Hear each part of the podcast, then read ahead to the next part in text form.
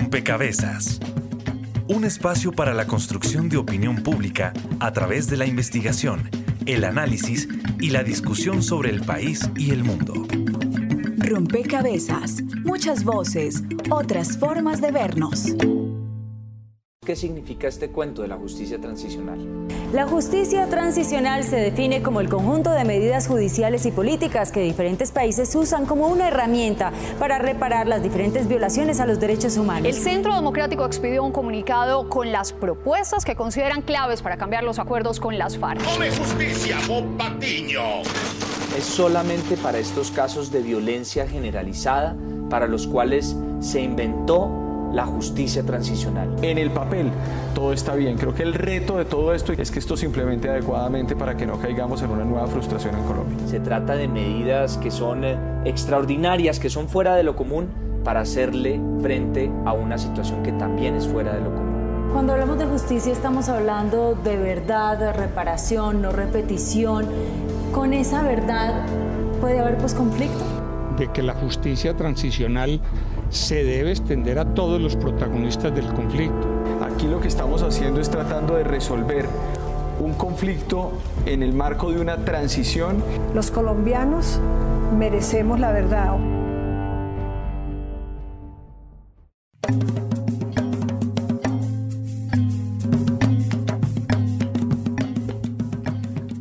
Saludo a todos los oyentes, a todas las personas que se conectan y sintonizan a esta hora rompecabezas, muchas voces, otras formas de vernos. Y el tema de la justicia transicional es el protagonista hoy de este programa.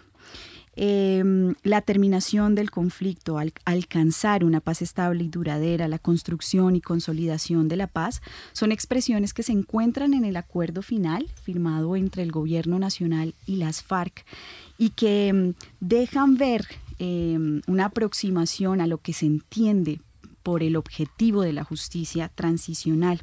Hace varios años em, venimos escuchando en la opinión pública debates alrededor de la Jurisdicción Especial para la Paz, alrededor de la Comisión de la Verdad, de la Unidad de Búsqueda de Personas Dadas por Desaparecidas y seguramente muchas personas em, están muy bien informadas pero también sabemos que hay otras que se están preguntando, pero ¿qué es lo que está pasando allí? ¿Por qué surgen estos mecanismos? ¿Por qué se están implementando otras formas de hacer justicia? Em, y justamente, pues Rompecabezas quiere dedicar este programa a entender qué es lo que está pasando, en qué contexto surge la, mm, justicia transicional y en Colombia cómo se está aplicando en particular, cuáles son esas ventajas, los alcances y también los retos a los que se está enfrentando este sistema integral de justicia al que nos estamos enfrentando en este proceso de transición hacia la paz. Así que bienvenidos a este rompecabezas. Estaremos con ustedes quien les habla, Mónica Osorio Aguiar, y en las redes sociales, Daniel Garrido. Hola Mónica, saludamos a todos los oyentes que nos escuchan a través de Javeriana Estéreo 91.9 FM y los invitamos a que se sumen a nuestras redes sociales. Nos encuentran en Facebook como Rompecabezas Radio y en Twitter como arroba rompecabezas reemplazando la O por un cero. Allí ustedes pueden colaborar con su opinión a que se construya este rompecabezas. También aprovechamos para saludar a las emisoras aliadas que nos permiten llegar a distintos lugares del territorio nacional. Saludos a nuestras emisoras aliadas. Nos escuchan en Putumayo, Nariño, Valle del Cauca, Caldas, Chocó, Antioquia, Córdoba, Atlántico, Tolima, Los Santanderes y en Bogotá. En todo el país a través de la red de Radio Universitaria de Colombia. En Venezuela por el Instituto Radiofónico Fe y Alegría. En América Latina por la Asociación Latinoamericana de Educación Radiofónica ALER y en el mundo entero por javerianaestereo.com y SoundCloud como rompecabezas-programa-radial. Bien, y además de ustedes, los oyentes y las personas que se conectan con nosotros a través de las redes sociales, están quienes nos acompañan en la mesa cada programa y que nos ayudan a poner fichas y a entender Em, esos, esos rompecabezas que se, que se arman alrededor de la coyuntura o de los temas eh, de interés nacional. Hoy está con nosotros Sebastián Peñuela. Él es politólogo con énfasis énfasis en investigación para la paz y resolución de conflictos de la Universidad Javeriana, candidato a magíster en Gobierno y Democracia de la Universidad Autónoma de Madrid.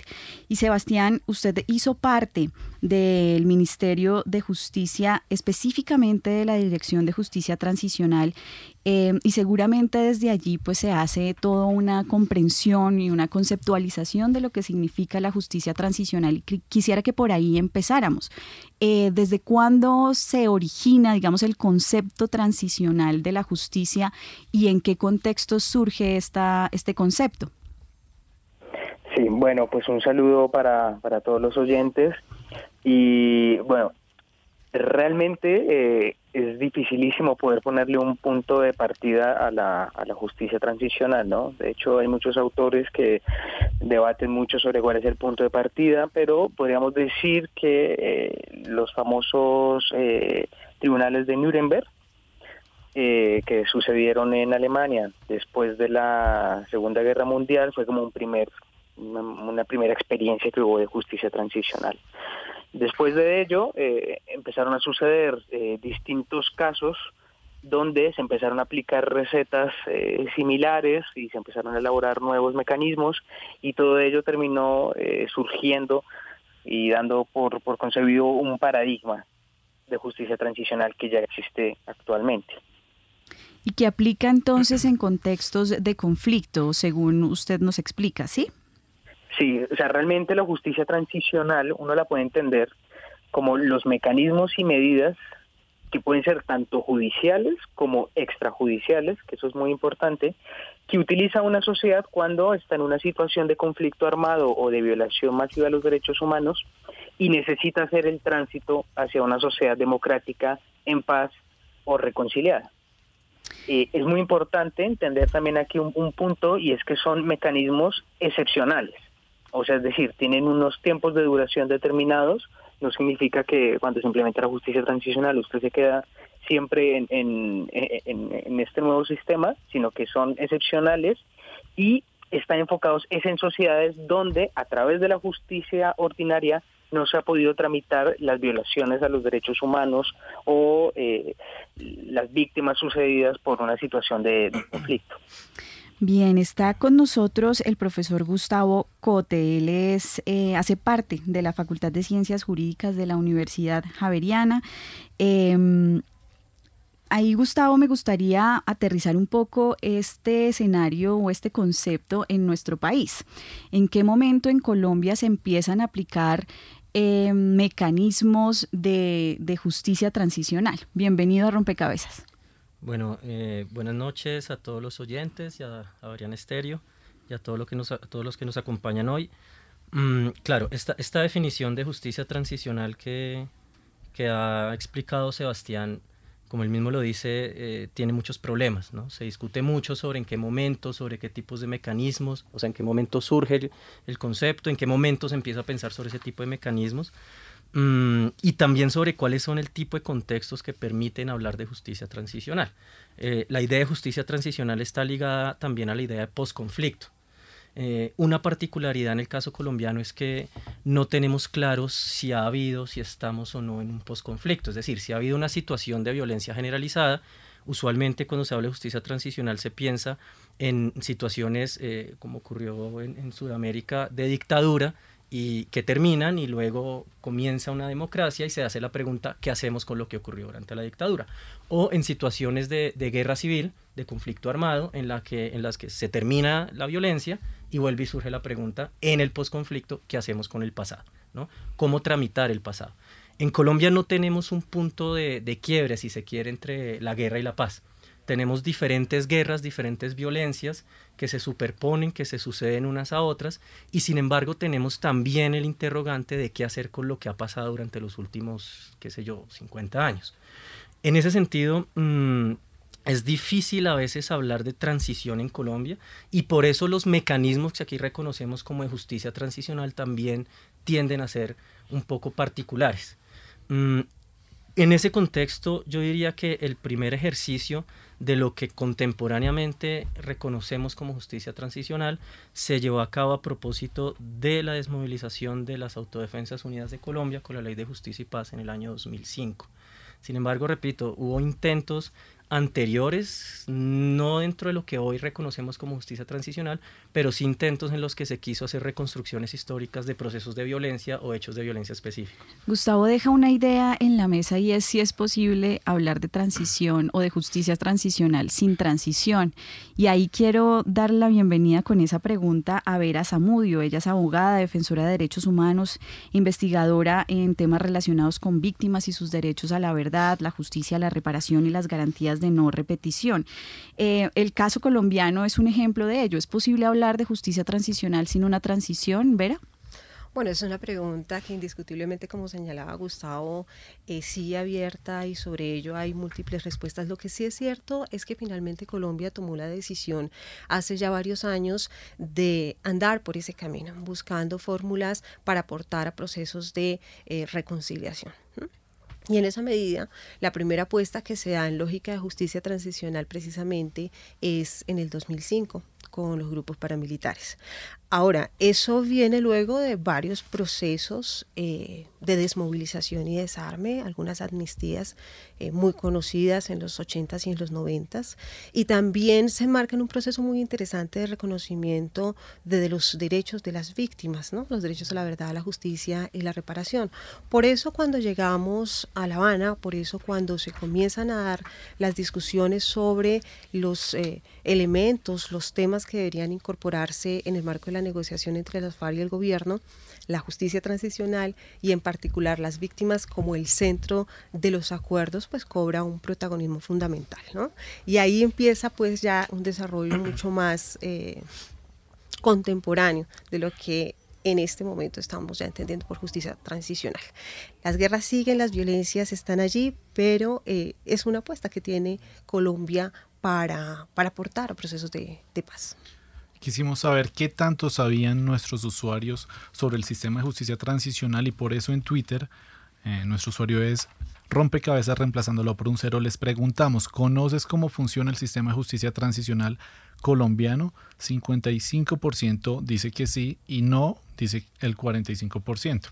Una cifra que resulta sorprendente pensando que es un tema un poco alejado para, para el público en general. En ese sentido, quisiera preguntarle a Sebastián Peñuela, cuáles son las particularidades, ya hablábamos que este no es el primer ejercicio de eh, sistema de justicia transicional, cuáles son las particularidades que de pronto debe entender la audiencia de este proceso. Perfecto, sí. Bueno, el, proceso colombiano tiene muchísimas particularidades. Eh, no en vano se le, se le considera el mejor acuerdo posible y realmente lo que terminó haciendo el proceso colombiano es que recogió las experiencias internacionales que había habido en materia de justicia transicional. Eh, es, el acuerdo de las lecciones aprendidas por así decirlo. Eh, entendió, por ejemplo, que en un momento se habían dado eh, acuerdos de, o mecanismos de justicia transicional con, con un perdón y un olvido, como por ejemplo sucedió en España, y, pues que eso no funcionaba, no funcionaba porque existían las víctimas y se estaban violando los derechos de las víctimas. Pero también, por ejemplo, aprendió las lecciones de las comisiones de la verdad de Sudáfrica, ¿no? que se volvieron unos símbolos de reconciliación, y a su vez también aprendió de sus propias lecciones, ¿no? de lo que sucedió en Justicia y Paz, como, como le estábamos señalando ahora, entonces, realmente la particularidad que tiene el caso colombiano es que aprende las lecciones de los, de los países. Y en esa medida, eh, crea un sistema que eh, es muy importante entenderlo como integral. O sea, es decir, cada uno de los componentes que tiene, que es la Jurisdicción Especial para la Paz, la Comisión de la Verdad, la Unidad de Búsqueda de Desaparecidos, son distintos mecanismos que son integrales y que tienen que funcionar en conjunto para poder afrontar los retos de lograr la verdad, ¿no? la justicia, la reparación y las garantías de, no repetición. Bien, pues Sebastián, usted ya señalaba em, algunos de esos, de esos mecanismos creados eh, en este sistema integral que usted llama como em, el resultado de un acuerdo de las lecciones aprendidas. Quiero a lo largo del programa invitarlos a, ustedes, a quienes nos acompañan en la mesa y a los oyentes, a reconocer esos mecanismos y el primero que les queremos presentar es la Jurisdicción Especial para la Paz. Vamos a escuchar un poco de qué se tratan para seguir conversando sobre cómo dialoga todo este sistema con la transicionalidad. La JEP, Jurisdicción Especial para la Paz, es el componente de justicia del Sistema Integral de Verdad, Justicia, Reparación y No Repetición, creado por el Acuerdo de Paz entre el Gobierno Nacional y las FARC-EP. Este mecanismo, que se ha hecho célebre porque fue objetado en seis puntos por el presidente Iván Duque, tiene la función de administrar justicia transicional y conocer de los delitos cometidos en el marco del conflicto armado que se hubieran cometido antes del 1 de diciembre de 2016. Su existencia además no podrá ser superior a 20 años. La JEP fue creada para satisfacer los derechos de las víctimas a la justicia, ofrecerles verdad y contribuir a su reparación, con el propósito de construir una paz estable y duradera. El trabajo de la JEP se enfocará en los delitos más graves y representativos del conflicto armado, de acuerdo con los criterios de selección y priorización que sean definidos por la ley y los magistrados. En particular, podrá conocer de los delitos que hubieran cometido excombatientes de las FARC-EP, miembros de la fuerza pública, otros agentes del Estado y terceros civiles. Sobre estos dos últimos, la Corte Constitucional aclaró que su participación en la JEP sería voluntaria. Información extraída de la página web institucional de la Jurisdicción Especial para la Paz. Bien, ahí está eh, la explicación de las funciones de la Jurisdicción Especial para la Paz y seguramente muchas personas se habrán hecho esta pregunta en casa y es, ¿por qué crear un sistema de justicia alternativo y no acudir al sistema ordinario. Yo ahí quisiera ver a ustedes, abogada, pues que un poco pudiéramos explicarle al oyente muy facilito qué es lo que pasa en la justicia ordinaria eh, que hace necesario crear para estos casos un sistema alternativo de justicia. Bueno, pero antes de darte esa respuesta, sí me gustaría plantear primero que el sistema integral no solamente está compuesto por la comisión, la unidad y la jurisdicción, sino que también integra unas medidas de reparación. Y eso es muy importante tenerlo en cuenta porque nos olvidamos a veces que este sistema integral está precisamente pensado para poder realizar los derechos de las víctimas. Yo en eso insisto muchísimo, el derecho a la verdad, a la justicia y a la reparación integral.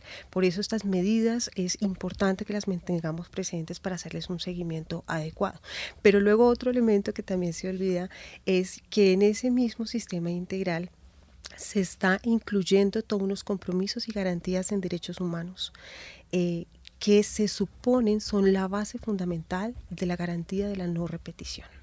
Entonces, con eso en mente, pensando en un sistema un poco más amplio, eh, lo que sucede finalmente y lo que planteaban los profesores al comienzo es, en un momento de guerra, cuando se producen tantos crímenes, cuando hay tantas dificultades para poder eh, llegar a, acuerdos de paz o llegar a la normalidad o a un espacio de, convivencia, es muy difícil desde la justicia ordinaria, desde los mecanismos ordinarios, eh, procesar, sancionar, condenar todos estos crímenes. Es muy complicado poder llegar a la verdad de cada uno de los sucesos que se presentaron y por supuesto también garantizar la reparación de las víctimas. Por eso finalmente la justicia transicional lo que está pretendiendo es eso, es poder generar mecanismos, procedimientos, fórmulas que realizando los derechos de las víctimas le permitan a la ciudadanía marcar un antes y un después, pasar la página, pero no pasar la página desde el olvido y la negación, sino pasar la página desde el reconocimiento de lo que sucedió, eh, la dignificación de las víctimas y la reconstrucción de los pueblos. Teniendo esa claridad y también esa poniendo, digamos, en el centro a las víctimas, em, mucha gente se pregunta cómo es posible la justicia sin cárcel. Y, y creo que valdría la pena conversar un poco sobre cómo es posible en estos sistemas alternativos o cómo se, se puede ayudar a ampliar esa comprensión sobre la justicia sin, sin cárcel, Gustavo. Bueno, Mónica, el, el, tema un poco está en que la Jurisdicción Especial para la Paz, claro, entra a, a, hacer en parte lo que no se ha podido hacer en la justicia penal ordinaria. Hay un reconocimiento de que la justicia penal ordinaria no ha dado los rendimientos esperados, eh, en buena parte porque la complejidad de este tipo de crímenes es muy alta y el enfoque que se necesita para su investigación no es el de la criminalidad ordinaria y en ese sentido se habla entonces de macrocriminalidad. Por esa razón, la investigación y el juzgamiento que va a tener lugar en la JEP no es exactamente el mismo que se daría o que haría un juez penal ordinario. ¿Qué, sería en, mm. concreto un, caso específico de esa macrocriminalidad para que tiene, la audiencia lo entienda? Quienes, claro, tenemos en el centro hechos eh, de violaciones masivas de derechos humanos, pero cuyos responsables son organizaciones, son organizaciones complejas con estructuras jerárquicas, eh, grupos armados ilegales, eh, las mismas fuerzas militares, en fin.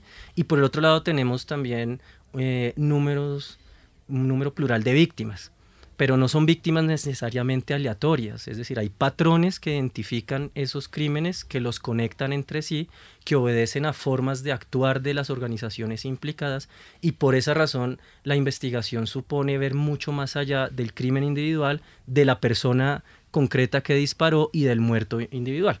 Ahí se tiene que manejar una visión macro, digamos, eso por ese lado.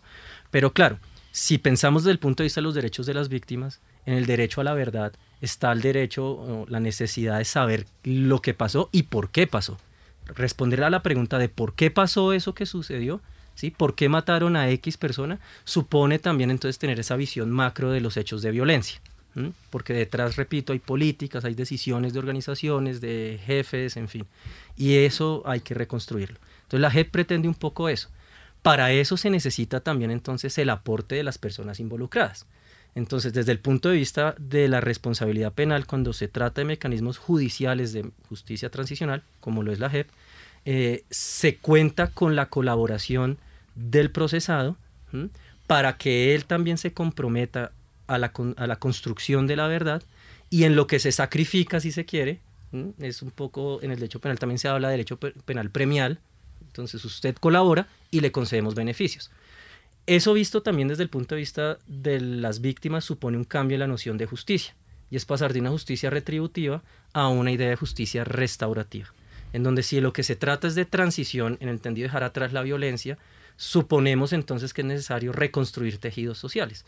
Y en ese sentido es preferible buscar formas de reparación en donde partes enfrentadas ahora se reconcilien, la idea de reconciliación, y no simplemente excluir de la vida en sociedad a una persona encerrándola en la cárcel. Bueno, usted trajo a la mesa la necesidad de la verdad que tienen las víctimas de los conflictos armados y sobre eso eh, trabaja la Comisión de Esclarecimiento de la Verdad. Escuchemos.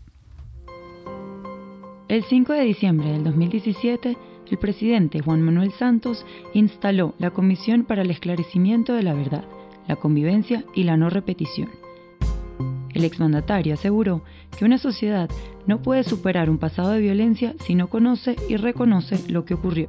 Guillermo Rivera, exministro de Defensa, nos cuenta de qué se trata dicha comisión. La Comisión para el Esclarecimiento de la Verdad es el componente no judicial del sistema de verdad, justicia, reparación y garantías de no repetición. Es decir, que a aquella acuden aquellas personas que participaron en el conflicto, a contar la verdad sin que este relato tenga una consecuencia judicial. De carácter transitorio, la Comisión buscó dignificar y satisfacer los derechos de las víctimas de forma complementaria, ya que ésta no tenía repercusiones judiciales. Lo que ocurra en la Comisión para el Esclarecimiento de la Verdad no tiene consecuencia judicial. Tiene un propósito fundamentalmente de cierre del conflicto en términos del acceso a la verdad en términos de que el país pueda aunar propósitos eh, de no repetición, de que estos hechos no se repitan, de que exista esa eh, cruzada nacional para que eh, hechos de esa naturaleza no se vuelvan a repetir jamás. Nota realizada para Rompecabezas por Claudia Ferrari. Bien, ahí estaba la explicación de eh, las funciones de la Comisión de Esclarecimiento de la Verdad. Y en esa centralidad de las víctimas y en este ejercicio de tratar de explicar algunos em, asuntos alrededor del sistema integral de justicia que se está aplicando en el marco del acuerdo de paz, Sebastián em, Peñuela, participó pues en este ejercicio desde el Ministerio de Justicia, desde la Dirección de Justicia Transicional, eh, contémosle a la audiencia un poco eh, cuál es ese rol eh, de las víctimas en el acuerdo, es decir, eh, todo el sistema integral está en el punto 5 del acuerdo y ese punto se llama Acuerdo sobre las víctimas del conflicto. Y hemos venido señalando en varias intervenciones la importancia en la justicia transicional de pensar en los derechos de las víctimas, pero en particular en este acuerdo de paz, en este sistema integral de justicia, ¿cuál es ese rol que cumplen y que juegan las víctimas? Bueno, en, en este caso, yo creo que también lo que sucedió fue que se entendió que las víctimas tenían que ser el centro de, del funcionamiento de la, de la justicia transicional. O sea, es decir, que todos los mecanismos que se aplican, tanto judiciales como extrajudiciales, ¿no? Judiciales como la Jurisdicción Especial para la Paz extrajudiciales como la Unidad de Búsqueda y la Comisión de la Verdad, tenían que estar eh, enfocados en satisfacer eh, las necesidades de las, de las víctimas. Eh, lo interesante del caso colombiano es que tanto la Jurisdicción Especial como la Comisión de la Verdad como la Unidad de Búsqueda plantean mecanismos de participación directa para las víctimas. Es decir, que las víctimas directamente van a ser parte de estos de estos mecanismos y, eh, por ejemplo, en el caso de la Jurisdicción Especial para la Paz, cuando nosotros aplicamos una concepción restaurativa de la, de la justicia, como lo, como lo venía explicando el, profesor Gustavo, eh, serán las víctimas quienes, por ejemplo, dirán cuál será la retribución que se tiene que hacer, cuál será esa, esa pena, por así decirlo, restaurativa que se tendrá que, que, hacer. Entonces, esto es muy novedoso, porque entonces al fin y al cabo lo que nosotros estamos dando cuenta es que nos estamos estamos reconociendo que hay un sujeto que ha sido violentado, que son las víctimas, y que queremos que sean las víctimas quienes nos conduzcan y nos vayan marcando cuál va a ser ese camino de la, de la transición que vamos a, tomar. Vera, em, usted hace, seguimiento a la implementación de, de, los acuerdos y por supuesto a la implementación del sistema. ¿Cuáles son esos obstáculos o esos retos que ustedes identifican en particular eh, sobre este asunto de, poner a las víctimas en el centro del acuerdo? Bueno, yo identificaría tres retos muy generales eh, y cada uno de ellos con una serie de, variantes. El primero y tal vez el más complejo hasta el momento, en mi opinión, ha sido lograr una buena y clara comunicación entre los contenidos eh, y el espíritu del acuerdo con la ciudadanía, por supuesto con las víctimas, pero con las comunidades en general. Hay un reto muy importante. Yo creo que gran parte de los problemas que se han venido presentando tiene que ver con que todavía no hay mucha claridad por parte de las comunidades y de la ciudadanía de lo que implica esto. Entender por qué ya no hablamos de justicia retributiva, sino restaurativa.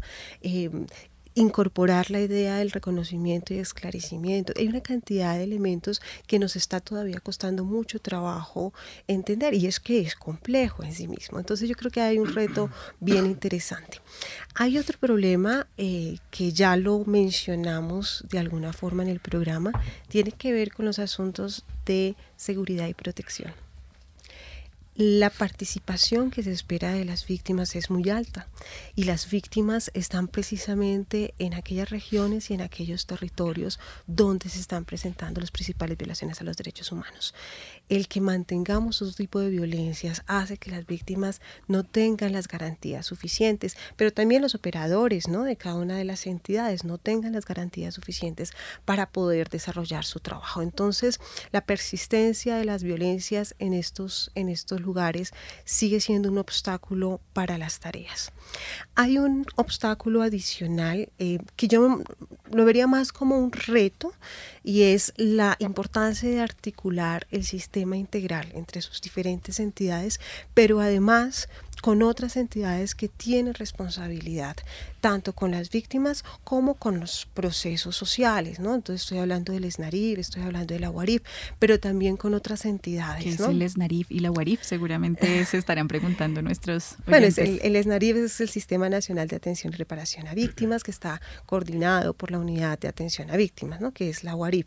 Pero no solamente con estas entidades, cada una de, de, la unidad, la comisión, eh, y la jurisdicción debe tener un relacionamiento con otras autoridades y otros poderes. Entonces me estoy refiriendo, me estoy refiriendo a la fiscalía, a la registraduría, a notariado. hay otra cantidad de entidades que tienen muchísimo que decir en relación a estos casos. Entonces, una articulación, una buena comunicación es absolutamente trascendental para que funcione. Ahora, hay un obstáculo en términos políticos eh, que digamos, se ha vestido de, lo jurídico, pero que desde mi interpretación es muy política, de aquellos que desde hace un buen tiempo han planteado que no están de acuerdo con los contenidos del acuerdo y están buscando permanentemente su transformación. Entonces, ahí hay un reto muy importante que hay que reconocer y que hay que eh, afrontar, tramitar y encontrarle las mejores salidas posibles. Bien, vamos a hacer una pausa en este rompecabezas con este, dejamos, digamos, este listado de retos en términos de comunicación con la con las comunidades y con la sociedad en general para aclarar de qué se trata este sistema a lo que esperamos modestamente estar contribuyendo con este rompecabezas, el reto de la seguridad y protección para poder aproximarse a esos territorios en los que es necesario que, que todo el sistema en su conjunto esté y a esa articulación interinstitucional y por supuesto eh, lo que usted señala como esos desafíos o ese reto político ¿no? de las oposiciones a el acuerdo final. Vamos a hacer una pausa en rompecabezas y ya regresamos. Están escuchando Javeriana Estéreo, sin fronteras. Bitácora es investigación, creación, y análisis. Cuando Murillo vino, permaneció en el edificio de la expedición botánica y en esta época, para los años 20 del siglo XIX, va a ser incluida en las colecciones de la Biblioteca Nacional. Esto es una de las colecciones más importantes que hasta el momento tiene la biblioteca. Se llama el Bosque Izquierdo porque lo manda a diseñar el, el dueño de las tierras, que es Antonio Izquierdo. Tengo la impresión de que lo que puede pasar en términos del bolsillo de las personas no va a diferir mucho de lo que le ha venido pasando durante los últimos años. Bitácora de lunes a jueves de 8 a 9 de la noche por Javeriana Stereo.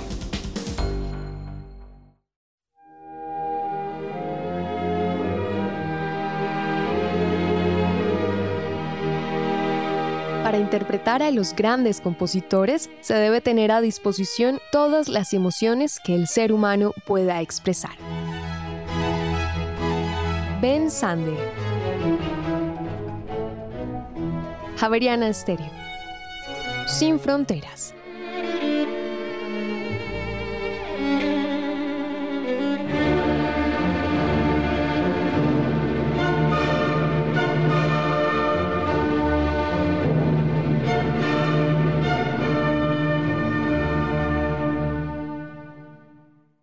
Están escuchando Javeriana Estéreo, sin fronteras.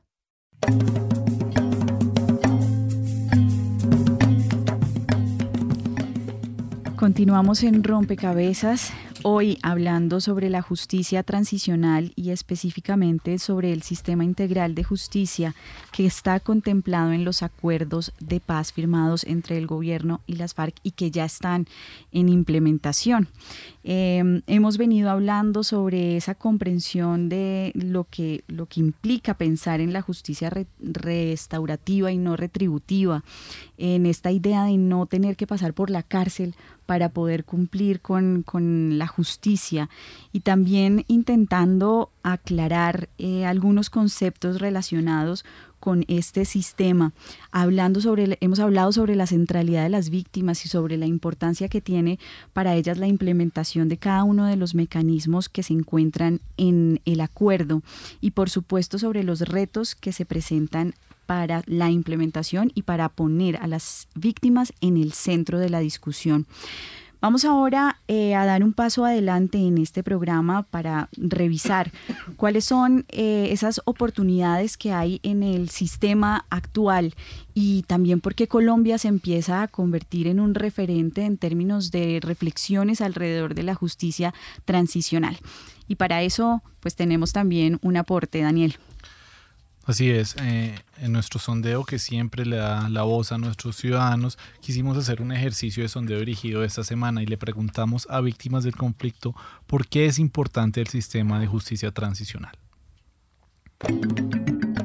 Es demasiado importante ya que como víctimas del conflicto, tanto el daño que le hicieron a mi familia, eh, a mis hijos, no lo cura nadie, pero el simple hecho de saber que las personas involucradas tienen que pagar eh, por cada año ocasionado, para nosotros es más que remunerado. Eso es lo, lo único que queremos y es lo único que pedimos.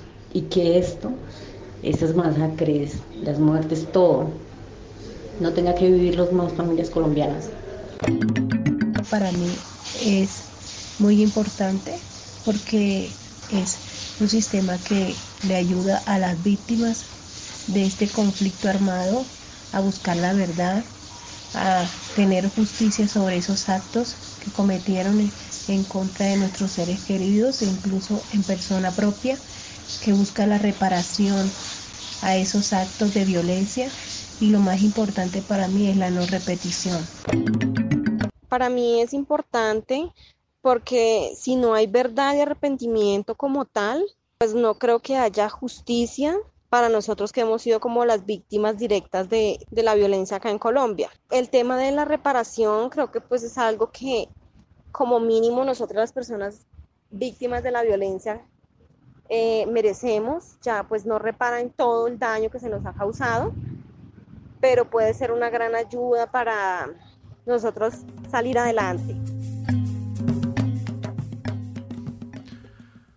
Escuchamos por qué para las víctimas es importante el sistema de justicia transicional.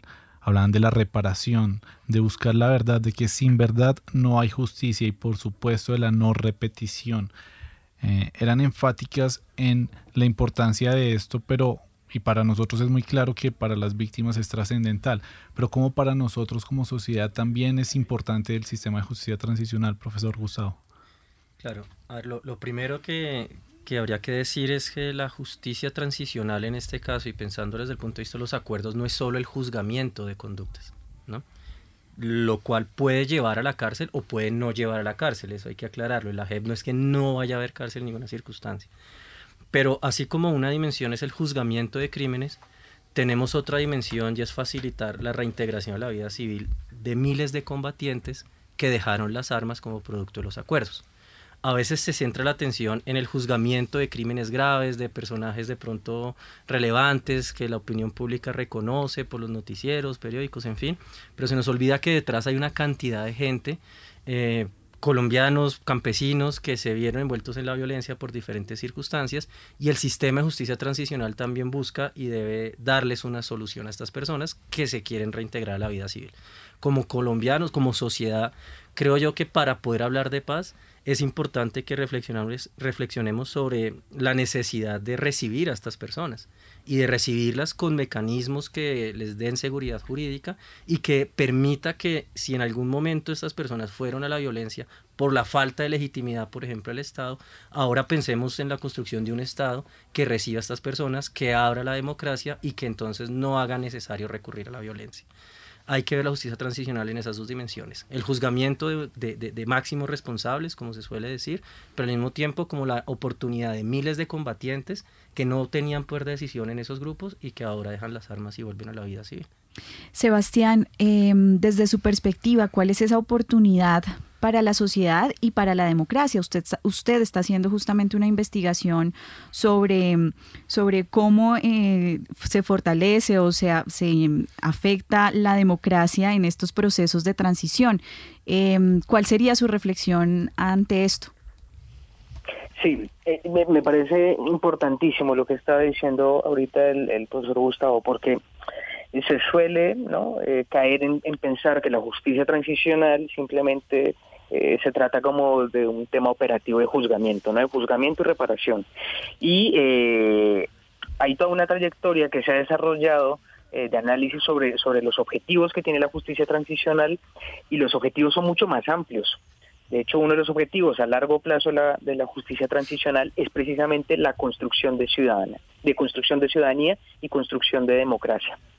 Entonces, lo que uno se da cuenta aquí es que al fin y al cabo, y, es un poco lo que lo que yo estoy trabajando ahorita, es eh, darse cuenta que realmente para que el sistema integral y para que la justicia transicional pueda cumplir sus objetivos, tiene que lograr consolidar los pilares de legitimidad y de participación pero no solamente en las víctimas, sino en todos los actores de la sociedad civil. O sea, es decir, realmente el reto que está que tiene que, tiene en este momento la, justicia transicional y si lo pensamos como reto frente a la construcción de democracia es ver cómo superamos esa categoría de víctima y victimario y de repente podemos empezar a hacer que todos los ciudadanos, ¿no? y la sociedad civil en general pueda sentir como propio esta nueva institucionalidad ¿no? transicional que se está creando y se empieza a dar cuenta que plantea mecanismos y medidas que lo que precisamente van a hacer es lograr ese tránsito de un estado de violación masiva de derechos humanos o de conflicto, ¿no? o de necesidades no satisfechas hacia un estado de consolidación de democracia. Ese es un reto grandísimo que tiene. ¿Cuál es el, el asunto aquí? pues que no existe una receta mágica. A pesar de que el caso colombiano ha recogido todas las experiencias internacionales, eh, no existe una receta mágica sobre cómo hacer este tránsito, de cómo empezar hacer que la ciudadanía sienta como propio este sistema. Bien, pues em, ese también será el reto al que nos vamos a enfrentar en unos minutos en Rompecabezas. Y es, si bien no hay una receta, seguramente sí podemos desde aquí generar ciertas recomendaciones para enfrentar esos retos que se están identificando a lo largo del programa. Vamos a escuchar em, ahora para que los oyentes también vayan comprendiendo un poco más eh, cada uno de los mecanismos que integran el sistema en qué consiste el trabajo de la unidad de búsqueda de personas dadas por desaparecidos. Quizá convalecientes de su muerte privada. 60.330 personas han sido desaparecidas en los últimos 45 años, de acuerdo con las cifras del Centro Nacional de Memoria Histórica. La unidad de búsqueda de personas dadas por desaparecidas fue creada en abril del 2017 por el decreto 589 con el objetivo de encontrar a todas las víctimas de este flagelo durante el conflicto armado. Viene de atrás de lejos, viene de sepultadas bocas la unidad hace parte del sistema integral de verdad, justicia, reparación y no repetición creado a partir de los acuerdos de paz. La búsqueda de los desaparecidos a causa del conflicto armado es una de las tareas más complejas que hacen parte de la implementación del acuerdo de paz. Nadie les ha explicado con certeza si ya se fueron o si no, si son pancartas o temblores, sobrevivientes o responsos se calcula que en el país hay unas 82 mil personas desaparecidas, muchas de las cuales son buscadas por sus familiares desde hace más de 30 años. Aunque gran parte de ellas estarían entre los miles de cadáveres sin identificar, el objetivo de la unidad de búsqueda es buscar personas dadas por desaparecidas vivas. Otra voz canta. Cuando empezaron a desaparecer hace tres, cinco, siete ceremonias, a desaparecer como sin sangre, como sin rostro y sin... Es una labor titánica que hoy realizan de manera dispersa distintas entidades que deben cumplir esta misión no con un propósito judicial, sino humanitario.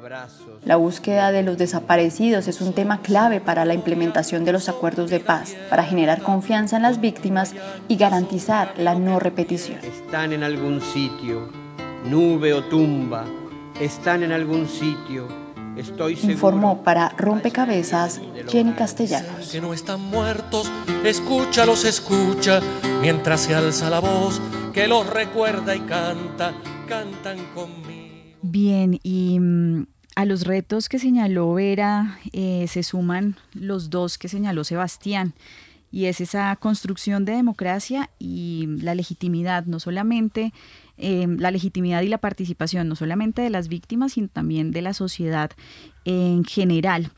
Em, Gustavo, si, si, pudiera sumar a estos retos, ¿usted qué, qué, diría y qué sumaría a los retos para luego enfrentarnos nosotros también a, al, al reto de darle alguna salida a todos estos que hemos identificado? Bueno, yo, yo, creo que uno, uno de los retos grandes, a, adicional a los que ya Vera y Sebastián mencionaron, es la no generación de falsas expectativas. Es decir, los mecanismos de justicia transicional siempre tienen un rendimiento limitado en, en todos sus objetivos, en, en, justicia, en verdad, en construcción de verdad o en reparación. En, siempre van a tener unos, unos límites eh, fácticos, unos límites en presupuesto, eh, dada la complejidad de, de, los casos con los que trata, en fin. Y es importante entonces no, no elevar las expectativas, es importante redimensionar el papel de, cada uno de los mecanismos. Es decir, yo, yo, yo, siempre he estado convencido que la terminación de un conflicto no puede estar condicionada al éxito de los mecanismos de justicia transicional. Ahora Sebastián hablaba del Tribunal de Nuremberg después de la Segunda Guerra Mundial. Si la Segunda Guerra Mundial no terminó porque hubiera, eh, hubiera existido el Tribunal de Nuremberg. El apartheid en Sudáfrica no terminó porque existiera la Comisión de la Verdad. Nosotros por nuestra situación tendemos un poco a darle la vuelta y yo creo que eso es un error. La paz en Colombia no puede depender del éxito de la JEP. Eso es una cosa que como decisión, como sociedad tenemos que estar conscientes.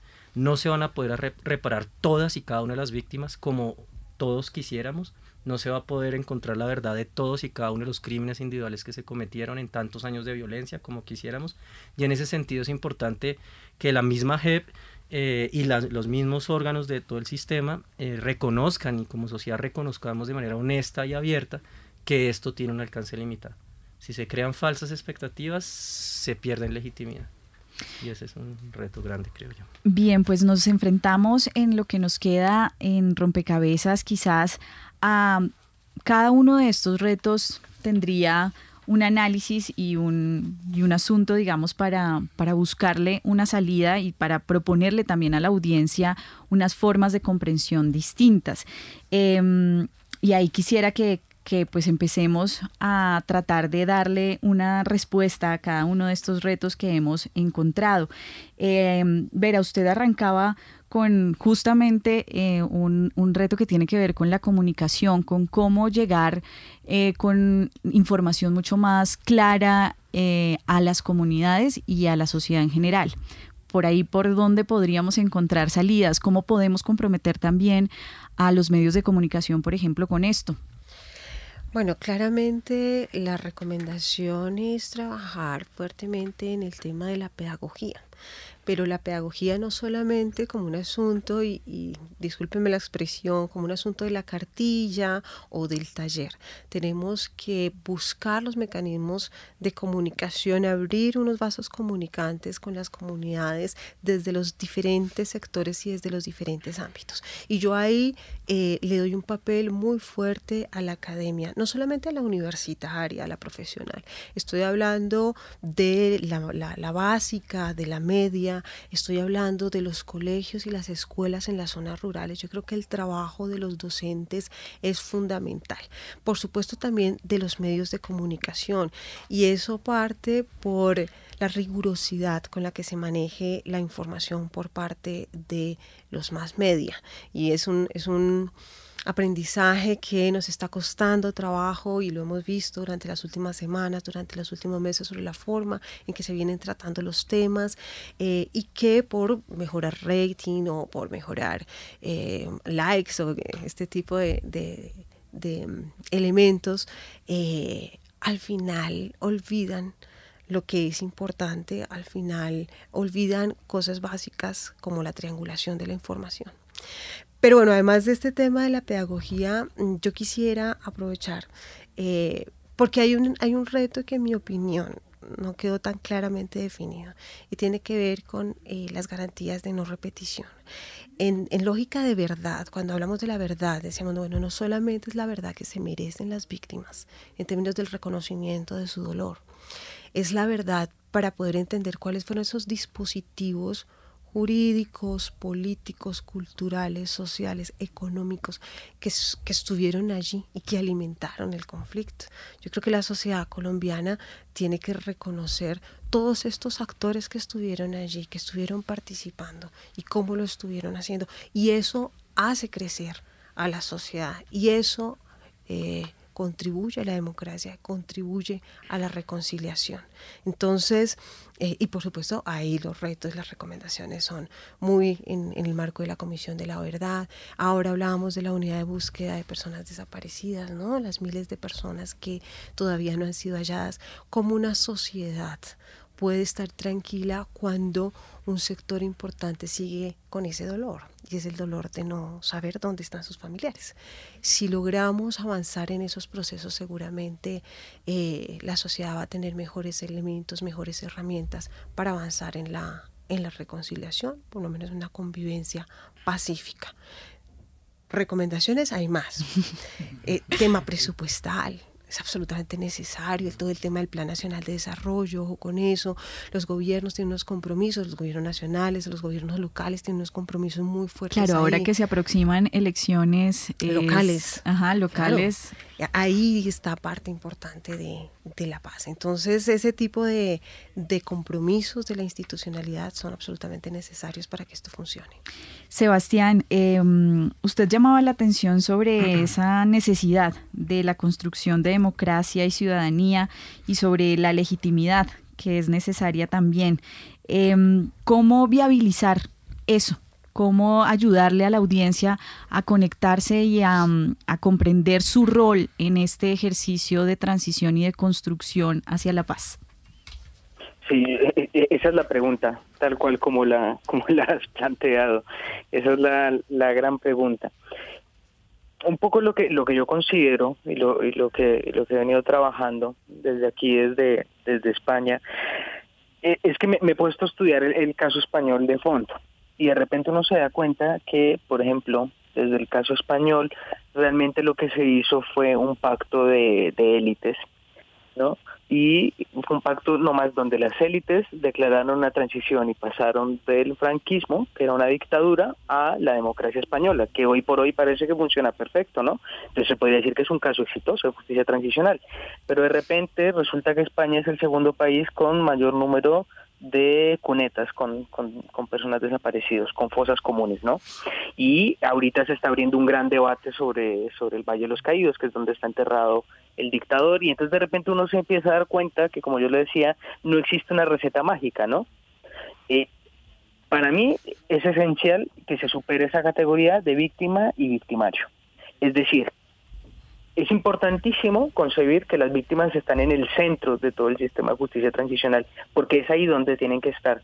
Pero tiene que haber una articulación y tienen que existir espacios de participación donde los distintos actores de la sociedad civil, ¿no? el ciudadano del común, de repente empieza a darse cuenta que ese sistema integral que está ahí, ese sistema de justicia transicional, le pertenece y hace parte de la transición que está, que está viviendo su país. Entonces, en esa medida, los espacios que se puedan hacer amplios y pluralistas serán importantísimos. Eso, eso tendrá, tendremos que empezar a ver cómo lo podrá hacer la, Jurisdicción Especial para la Paz, la Comisión de la Verdad, la Unidad de Búsqueda.